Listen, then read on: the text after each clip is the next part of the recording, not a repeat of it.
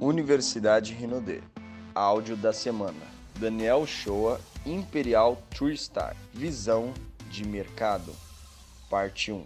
Eu faço treinamento meio numérico, meio exato, não é porque necessariamente eu amo, eu amo, é de verdade, mas não é necessariamente porque eu só gosto disso, é porque eu percebo que no multinível, como a apresentação de negócio, na própria apresentação é um negócio meio subjetivo, assim, é um negócio, ah, sonhos e vontades e amores e paixão e vamos trabalhar e tal. Mas é muito difícil você ver alguém que fala assim, mano, quanto eu tenho que fazer, bicho? Se eu fizer quanto, vai dar quanto, eu vou bater quanto. Bicho, é difícil você ter um padrão o que seguir. Você só meio que trabalha por trabalhar e não sabe meio que esperar, o que seguir, não sabe bolar um objetivo e uma meta e tal. Então, toda vez que eu tenho um problema, uma situação para resolver, eu tento achar um modelo. Existe algum modelo? E existia. Existia o Marcelo, existia outros líderes da Renaudê. Eles cumpriam determinadas é, características que os grandes líderes tinham. Grandes líderes tinham. A gente vai falar sobre isso hoje. Até para a empresa, pô. Como é que a gente pode falar? Eu vou fazer uma pergunta para você aqui, ó. Vou fazer uma pergunta. Por que é, ó, só existe a Rinodê no Brasil nos últimos cinco anos de empresa de multinível? Não. Existem outras empresas, existem ou não? Existem. Por que, que a gente cresceu 30 mil por cento e as outras não cresceram? Alguém sabe?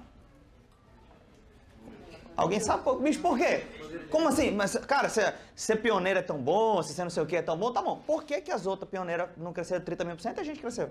E olha que eles são desse tamanho, mano. Pra, você que é minúsculo crescer 30 mil por cento é muito mais fácil, porque é porcentagem, né? Porcentagem é se você, se o seu, se, se você tem mil de faturamento e se você vai para, sei lá, 50 mil, já cresceu.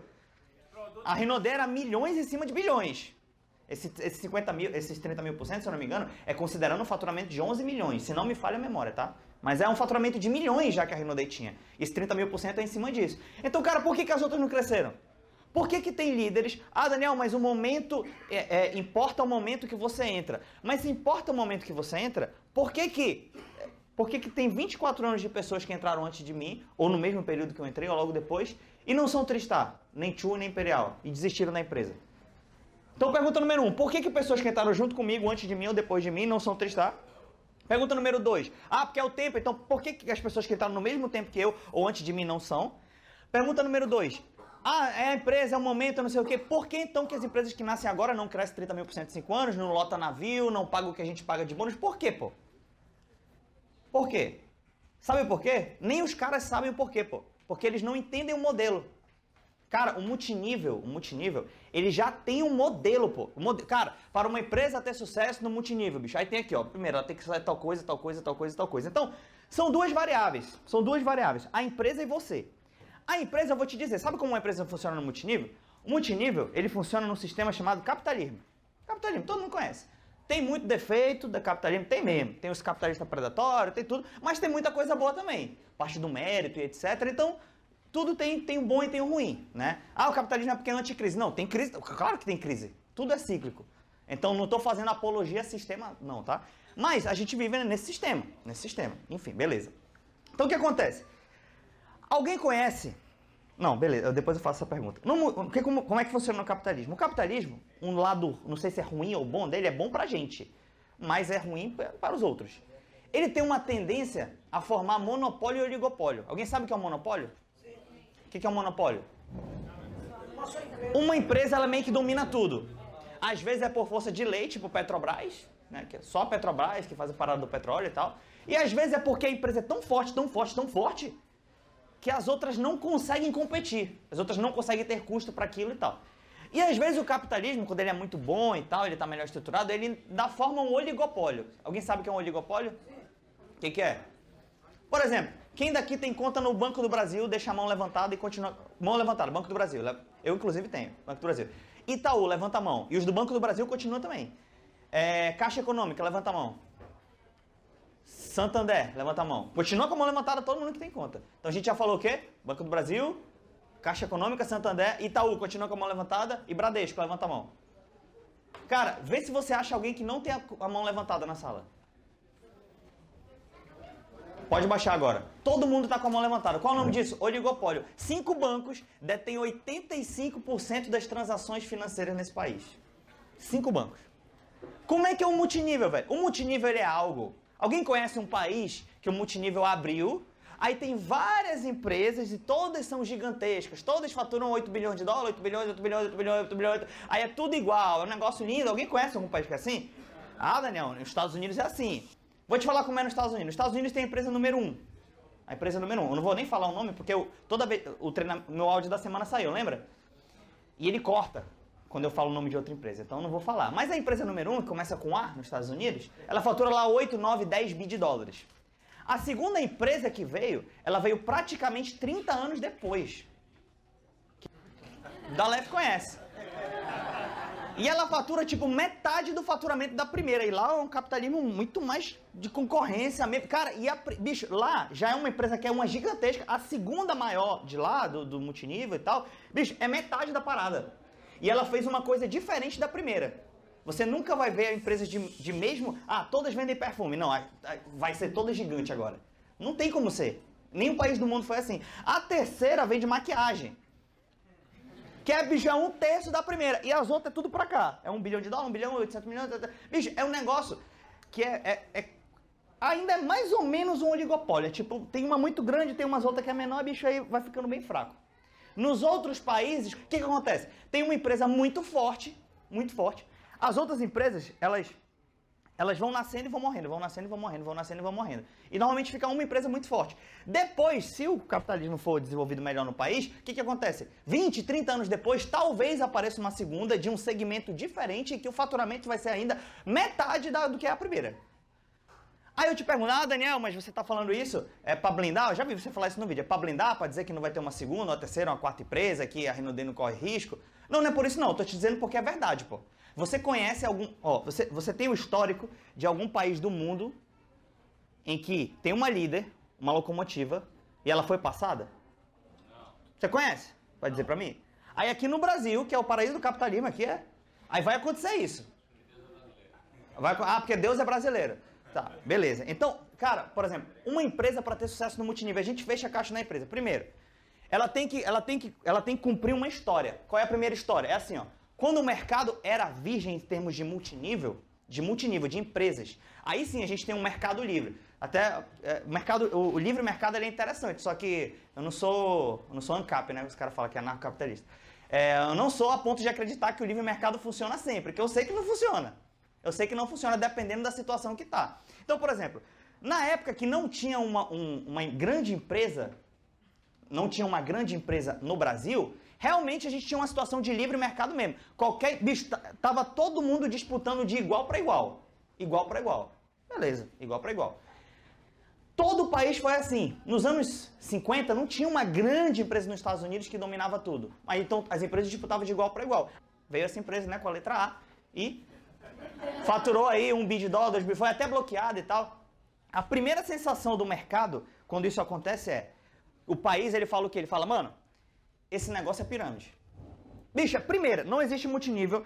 Qualquer, bicho, qualquer país. Fala um país aí que o multinível é fraco pra mim. Fala aí pra mim. Você conhece algum país que o multinível é fraco? Tem muitos. O Paraguai é um pouco fraco. que mais? Na África. Angola, por exemplo. Lá na Angola, vamos pegar o exemplo da Angola. Angola não tem uma empresa de multinível muito forte. Então a galera não sabe meio que, que, que é. o que, que é. O país, eu tô falando das pessoas normais. Aí vem uma primeira empresa e ela cresce. Primeira reação do mercado. Bicho, e é, é, é, o modelo do multinível é esse, mano. Primeira reação do mercado, as pessoas vão falar o quê? Isso aí é pirâmide. Aconteceu isso aqui? Sim ou não? Quando a Renaudet começou a crescer, sim ou não? Sim. sim. Aí o tempo se passa, o tempo passa e a empresa continua fazendo sucesso. Continua fazendo sucesso. E as pessoas percebem, pô. As pessoas do mercado do Brasil, do país, da Angola, vão perceber, vão falar, mano, esse negócio não é pirâmide não vão começar até, bicho, é, rinodê, vão até tratar. Hoje, ainda tem gente que fala que é pirâmide, é óbvio. Lá nos Estados Unidos tem gente que fala que essa AGFI é pirâmide. Tem que fala que a, EM, a número 1 um, com A é pirâmide. Tem sempre os abestados. Mas depois de um tempo diminui essa objeção de pirâmide, verdade ou não? Sim ou não? As pessoas até entendem. Só que aí a gente vem para o estágio 2 do multinível. Um, as pessoas falam que é pirâmide, depois passa alguns anos, a empresa continua tendo sucesso, muda a vida de pessoas e não vai à falência. Porque pirâmide fale, vai à falência. Vem o estágio número 2, as pessoas elas concluem o seguinte, elas falam, mano, esse negócio, que é uma conclusão errada, é óbvio, né? Só que é uma evolução do, do mercado. A pessoa fala assim, ó, mano, esse negócio não é pirâmide, mas é uma pirâmide do bem. Como assim? tem que entrar primeiro para ganhar mais. Os caras os cara concluem isso. Aí falam, bicho, tem que entrar primeiro. Não é, não é do mal, não vai falir, mas eu acho que tem que entrar primeiro para ganhar mais. E você vem para a fase número 2. Nessa fase número 2, que as pessoas concluem que o negócio não é ilegal, que é legal, e que, mas tem que entrar primeiro para ganhar mais, vem o que? Aí o mercado acende. Aí começam a nascer um monte de empresas, pô. Bicho, um monte, um monte, um monte, um monte, um monte. Quem vê meu treinamento fala. Tem treinamento que eu tô mais solto, eu até falo o nome das empresas. E tem treinamento que eu não falo. Mas, cara, desde que você entrou na Renaudet, quantas empresas já nasceram e já faliram? Se você for pegar o dado, eu não sei exatamente se está certo que eu vou falar, mas é mais ou menos isso. Com 3 ou 5 anos, uma empresa normal, tradicional, ela já tem 60% de chance de falir. Tipo assim, 60% das empresas que foram abertas nos últimos 3, 4, 5 anos foram à falência. Então, no mercado tradicional já é bizarro. Por quê? Você tem que pagar imposto, funcionário, água, luz, telefone. Verdade ou não? Sim. Verdade. É, água, luz, telefone. Cara, uma empresa de multinível, ela é uma empresa tradicional. Ela é uma empresa tradicional. Ela tem que pagar água, luz, telefone? Sim ou não? Ela tem que pagar funcionário? Sim. Sim. Tem que pagar imposto? Sim. Só que além disso, ela tem que pagar a rede, pô. Que conta é essa que fecha, mano? Se uma empresa normal que tem que pagar tudo isso, 60% vai à falência, uma, uma empresa de multinível tem que pagar a rede. 35, 40, 30, 41, 37% dos bônus é de 30 a 40 e pouco que uma empresa de multinível paga normalmente. Que conta é essa que fecha mágica, cara? Só fecha se o negócio for certo em gestão, em liderança, em produto, e no mercado, e não tem que ter uma locomotiva e tal. Por isso que a maioria das empresas que nascem, 99,9%, vão à falência. Vão à falência. Dois anos, três anos atrás eu lembro. Quando eu vim no navio, 2014 para 2015, aí tinha um líder lá. Sempre tem um líder com medo, né? Fala assim, ai, não, mano, tem uma empresa agora, a borboleta. Ai, aí eu falei, bicho, aí eu olhei a empresa, falei, mano, tem uma locomotiva. Aí eu falei, às vezes o nego fica com medo de empresa, e eu falei assim, eu falei, cara, de verdade mesmo, mano, nem a B e nem a Telex faliram a Renault, pô. Mano, essa B faturou um bilhão em três meses. Declarado. Fora que não foi declarado. Um bilhão! Mano, a gente, a gente demorou a história até 2016 para faturar um bilhão. Ela faturou em três meses, PH. Três. Essa Telex era bi também. Nem esses negócios que é de bilhão, um negócio bizarro, se faliu a Renault. Aí vem uma empresa pequena agora que inventou um negocinho que acumula e vai falir. É, é isso que você vai estar me falando? Aonde que foi que eu era assim então? Eu tava lá, faturava um bilhão de dólar, veio uma empresa que nasceu, inventou um negócio no plano e faliu. Alguém conhece precedente? Que isso aconteceu no mundo? Então, às vezes, o, cara faz um monstro, porque a concorrência, cara, a concorrência é ótima. Sabe por quê? O, lado bom da concorrência é que, tipo assim, ela estimula a líder do mercado a ficar cada vez melhor. Então, ah, bicho, o Sandro vai lá, lança uma novidade, não sei o que e tal. Então, isso é bom, isso é bom. Mas não por ameaça, é só pra, ter o sal mesmo do negócio, o tempero, que isso é bom. Então, o que acontece? Tinham várias empresas aí. Nessa, nesse ano que eu vim pro Cruzeiro, não, é borboleta. Aí lá, as líderes tudo com medo. Eu falei, olha, um monte de abestado, mano. Ai. Aí, quando você tem medo de algo, aquilo te trava te trava você não trabalha. Eu, Daniel, como eu conheço o precedente do mercado, eu não fico com medo. Eu falo, bicho, isso é idiotice. Eu, bicho, é, é insanidade, não tem precedente nenhum no mundo. Mas beleza. Eu falei, mano, vai dar pau, mano. E veio as outras, vai dar pau, vai dar pau. Bicho, não importa. Essa fase número dois do mercado. As pessoas pensam que tem que estar primeiro e elas misturam o negócio de pioneirismo com o plano. Ah, não, velho, tem que estar primeiro e o nosso plano paga mais e não sei o quê. Sai daí da locomotiva que a locomotiva vai falir e a gente vai ser top. Não, é o contrário. A locomotiva continua crescendo, continua enchendo o navio e essas empresas que vão falindo. Fase número 2. Aí vem a fase número 3. Essa fase número 2 a gente está agora. Aí vem a fase número 3 do mercado. Isso foi assim em todos os países que você conhece multinível. Fase número 3, alguém sabe qual é? Fase número 3. A locomotiva, na fase número 1, um, a locomotiva falaram que era pirâmide, ela continua crescendo. Fase número 2, falaram que a locomotiva é tudo. Ah, não, tem que ser pioneiro, tem que ser não sei o que, Satura, etc. A locomotiva 2 continuou lá, continuou existindo, continuou bem, continuou bombando e as empresas faliram. Fase número 3, a locomotiva continua com credibilidade e as pessoas do mercado, as pessoas de fora, as pessoas de fora do multinível, elas concluem. Elas falam, mano, essa parada não é pirâmide. Mano, essa parada não tem que estar primeiro, porque o meu amigo entrou um dia desse, tá no Cruzeiro, o outro não sei o quê, o outro bateu agora, o Iago bateu Imperial, nunca fez multinível, entrou um dia desse. Cara, as pessoas de fora começam a perceber que você não precisa entrar primeiro para ganhar mais e que o negócio não é uma pirâmide. Nesse momento que acontece três coisas, três coisas. A primeira é, existe uma migração de volta. Gente que saiu voltou. Às vezes até aconteceu na rede de vocês. Tem alguém que já saiu que voltou pra rede de vocês? Normal. O que, que o cara fala quando voltou? Diz aí. Se arrependeu. Se arrependeu? Por que, que mais? Porque lá não tinha não sei o que, não tinha estrutura e tal. tal é. Mesma coisa, todo canto do mundo foi assim. O cara saiu, descobriu que é uma bosta, voltou, falou, ah, porque não tinha não sei o que, não tinha. ah, bicho, é a mesma história. Ele, ele só quis aprender com os próprios olhos. Deixa ele. Beleza, foi lá. Terceira fase é o seguinte: sabe por que não tem uma segunda empresa ainda? E um dia talvez tenha, mas ela vai ser, bicho, vai ser bem menor do que a gente ainda. Talvez daqui a 20, 30 anos tenha. Mas sabe por que não tem? Eu tenho um amigo, eu tenho amigos que são de outras empresas, né, aqui do Brasil. Eu tenho um amigo que ele é de uma empresa que ela fatura tipo 10 milhões, 15, 12 milhões por mês. É um faturamento bonitinho, assim, né? Ah, Em comparação a gente é, é minúsculo, mas, cara, é um faturamento que para multinível é interessante. Beleza, sei lá, 10% da Rinode, 15% da Rinode, não sei exatamente o tamanho daquela empresa. Só que, cara, ele tá com um problema agora. Sabe qual é o problema? Que as pessoas daquela empresa, PH, falam o seguinte, falam, ele falou pra mim, fala, Daniel, mano, não sei o que eu tô fazendo mais, mano. Por quê? Porque meus líderes estão tudo saindo, estão indo ser pioneiro. Eu falei, mano, peraí, bicho, a tua empresa fatura 10 milhões por mês e os caras estão achando que tá grande já. Falou, é, bicho, já disse que já tem os líderes aqui, já tá, tem muita gente, o povo já conhece. Eu falei, mano, tu fatura 10 milhões por mês, mano. Bicho, a tua empresa não fatura nem o que a minha rede Daniel Show fatura, mano. Aí já, tu já tá tendo esse problema? Já, sabe por que ele tá tendo esse problema? Porque tá na fase número 2, pô. As pessoas ainda creem que não é uma pirâmide do mal, mas é uma do bem, tem que estar primeiro. Aí, uma empresa que tem tudo, uma segundo lugar, que tem tudo para ter uma estruturazinha, fazer alguma liderança, quando chega a faturar 10 milhões, as pessoas pensam que já tá grande, que já tem os líderes, que etc e tal. Fora que essa empresa tem uns custos pior que a Renaudet, e os caras já vão para outra. Vão nova. Aí fica assim, ó, e vai abrindo e vai falindo. E a locomotiva aqui crescendo.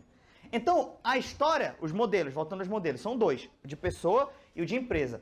O de empresa, cara, a gente está perfeitamente alinhado na linha do tempo. Não tinha nada no mercado, veio a Renaudet, falaram que era pirâmide, depois falaram que é pirâmide, falaram que é pioneira, que é saturada, não sei o quê, não sei o quê. Bicho, a gente está cumprindo a história perfeitamente, mano. Parece assim, ó, história das maiores empresas do mundo. Foi assim, ó, check, check, check. A Renaudet tá aí, check, check, check, check. Tá, bicho, tá certinho, tá certinho.